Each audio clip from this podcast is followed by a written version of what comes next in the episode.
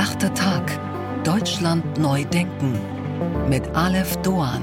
Einen wunderschönen guten Tag allerseits. Willkommen zu unserem Audio-Wochenend-Magazin.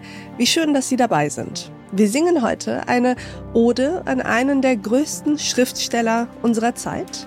Wir sprechen über einen SPD-Politiker, der es schafft, maschineller zu klingen als jede künstliche Intelligenz. Und wir verraten Ihnen, warum die Zukunft den Erbsen gehört. Doch zunächst schauen wir auf unseren Inlandsgeheimdienst, den Verfassungsschutz. Der Verfassungsschutz dient dem Schutz der freiheitlichen, demokratischen Grundordnung, des Bestandes und der Sicherheit des Bundes und der Länder. So lautet der Paragraph 1 des Bundesverfassungsschutzgesetzes.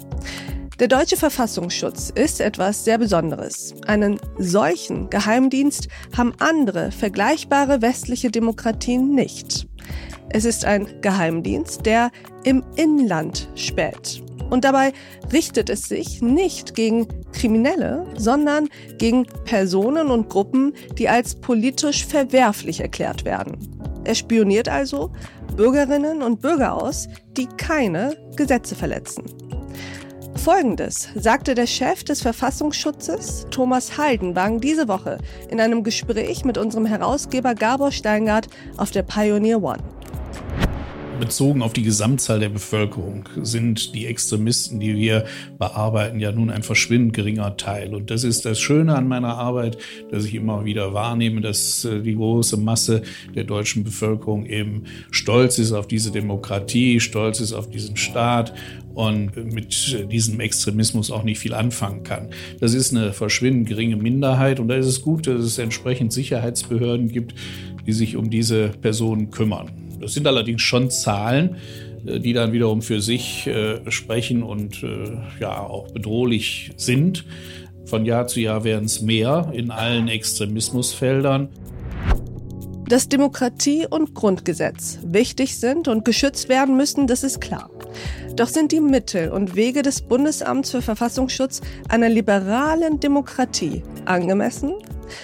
Der Verfassungsschutz ist ein Problem, sagt unser heutiger Gast. Er habe viel mehr Einfluss auf politische Bewegungen, als es der Öffentlichkeit bewusst sei. Meine Damen und Herren, Ronen Steinke. Ja, mein Name ist Ronen Steinke. Ich bin ähm, Jurist von der Ausbildung her. Habe ähm, im juristischen Bereich gearbeitet und ähm, dann bin ich in Journalismus gekommen und schreibe jetzt für die Süddeutsche Zeitung von Berlin aus über juristische Themen, über den Rechtsstaat, über das, was das Bundesinnenministerium, das Bundesjustizministerium macht und was ich besonders spannend finde, sind so die Grenzbereiche des Rechtsstaats, da wo der Rechtsstaat mit seinen eigenen Prinzipien ein bisschen ja, in Konflikt gerät. Und das sind die Geheimdienste. Und das ist im ganz Konkreten, worüber uns wir heute unterhalten wollen, der Verfassungsschutz. Du hast eine, ich würde sagen, nicht wirklich kleine Feststellung in deinem neuen Buch, in deinem Fazit, nämlich wir brauchen keinen Verfassungsschutz. Das behauptest du ja vermutlich nicht, weil ähm, es keine antidemokratischen Tendenzen und Gefahren gäbe, gegen die man sich in irgendeiner Form wappnen muss, sondern das sagst du, weil, wenn ich dich richtig lese, der Verfassungsschutz als Institution eigentlich unseren rechtsstaatlichen Prinzipien zuwiderläuft. Ja, das muss man mal erklären. Der Verfassungsschutz ist ein Geheimdienst, der im Inland arbeitet. Also wir haben in Deutschland, wie die meisten Länder, einen Auslandsgeheimdienst. Wir schicken so 6000 Agentinnen und Agenten in alle Welt, um andere Länder auszuspionieren oder teilweise sitzen die auch in Deutschland und spionieren von hier. Aber wir haben mehr Agenten, die wir ins Inland schicken, als ins Ausland. Ach was. Es sind etwa 8000 Agenten, die im Inland politische Spionage betreiben. Und das Gegen heißt, die eigene Bevölkerung zum Teil. Gucken, was die Deutschen und die Menschen in Deutschland machen, so äh, leben, so machen, politisch, was die im Schilde führen. Da geht es nicht darum, dass Menschen Straftaten begehen. Und das ist genau der Kasus Knacktus. Aus meiner Sicht, genau.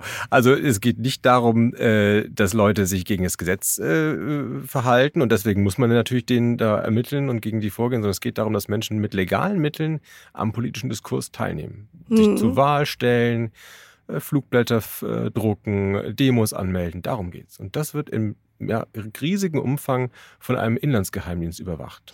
Wie ist denn da der Mechanismus? Also wir wissen ja, auch ich als Laie weiß oder stelle es mir so vor, dass wenn Sicherheitsbehörden wie zum Beispiel die Polizei gegen jemanden ermitteln möchte, dass es dann so etwas wie einen Richterbeschluss geben muss.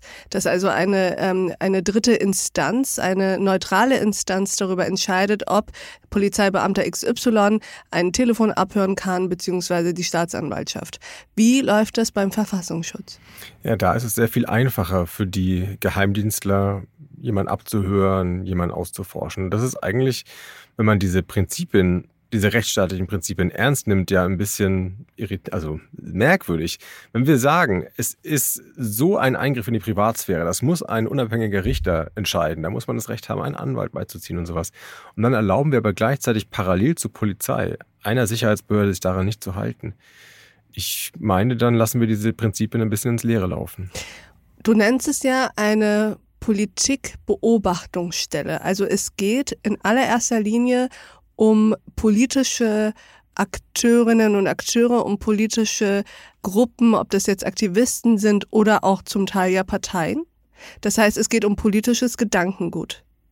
Richtig? So ist es. Der Inlandsgeheimdienst hat seine Spitzel in der AfD zum Beispiel, aber auch in der Linkspartei oder in der Klimabewegung, in allen möglichen ja, Protestgruppen, mhm. die auf verschiedene Weise organisiert sind, hat der Inlandsgeheimdienst seine Lauscher drin.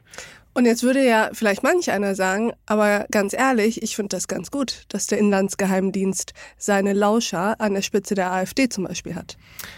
Da glaube ich, wäre ich auch äh, einer von denen, die, die mit der AfD wenig, ähm, wenig äh, Mitleid haben. Aber man muss sich mal klar machen, es ist eine Regierung, die das alles entscheidet. Kannst du uns das aufbröseln? Denn das ist ja nochmal eine weitere Dimension des Illiberalen oder des Undemokratischen, dass nicht nur das sozusagen ohne Gerichtsbeschluss etc. funktioniert, sondern dass da die Regierungsparteien und äh, Regierungsämter eine besondere Rolle spielen.